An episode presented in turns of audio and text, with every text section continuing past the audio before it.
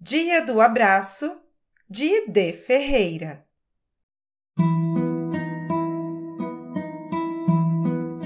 Até então, não havia percebido como gostava de suas coisas, de sua casa.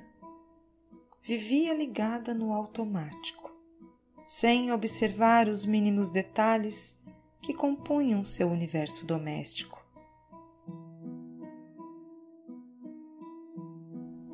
Na obrigação de permanecer em isolamento social, começou a planejar seus dias. Segunda, ler e arrumar armários. Na terça, ler e cuidar das plantas. Na quarta, ler e costurar. E assim por diante. Não perdia um noticiário. Em um mês, fez 150 máscaras para doar e leu seis livros.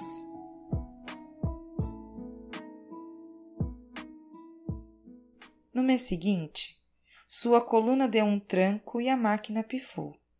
Teve que pedir socorro à sua fisioterapeuta para melhorar. A partir daí, deu um basta.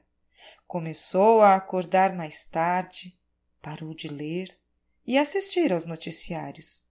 Estava ficando paranoica com tanta informação sobre a Covid-19. A cada dia ligava para uma amiga para conversar.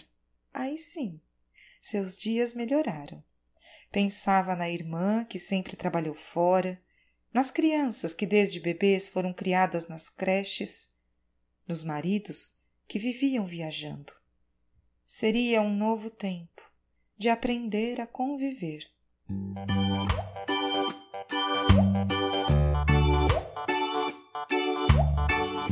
Alguém lhe disse que no corona está na fase 3. Perguntou quais seriam as fases. Disse que na primeira brigou com a mulher. Na segunda, a briga foi entre os irmãos. E agora, quem está brigando são os cachorros.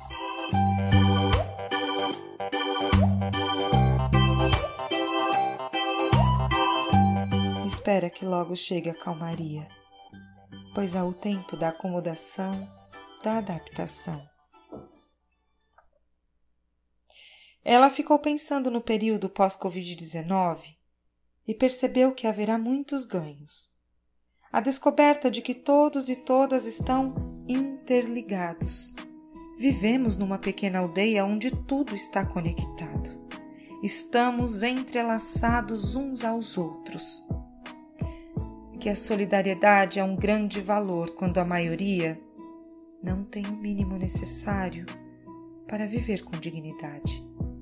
Que mais do que nunca a ciência deve ser respeitada pelos órgãos governamentais, pois é a única que pode nos dar as respostas e informações que necessitamos neste momento de pandemia. Que no ambiente doméstico todos devem se ajudar é preciso aprender a dividir os espaços, as tarefas, deixar aflorar o respeito e canalizar as emoções. Quando se organiza o espaço doméstico, as pessoas se organizam internamente. Que é necessário continuar cuidando do nosso planeta, que agora consegue respirar com mais leveza, convalescendo-se após anos de poluição e devastação que o papel do Estado seja fortalecido como garantia de proteção social aos socialmente vulneráveis. Que quando tudo passar, possamos nos tornar pessoas melhores, mais generosas e que nasça em nós uma nova quietude para não atropelar o ritmo da vida, o compasso do tempo. Mesmo com tantos ganhos que podem vir, ela percebeu também que está cansada de ficar longe das pessoas que ama, de ficar sem rever os amigos, com saudades de sentar num barzinho e tomar cerveja acompanhada de um bom papo. Fechou os olhos e fez um pedido: que chegue rápido o dia do abraço.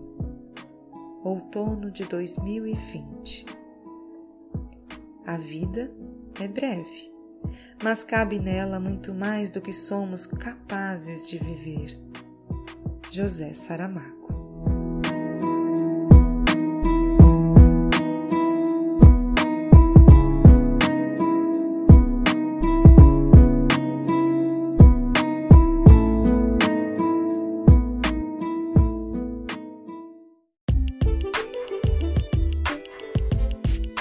Este é o podcast da Toda Voz Editora. Eu sou Cláudia Jordão e a gente se encontra no próximo episódio. Até lá!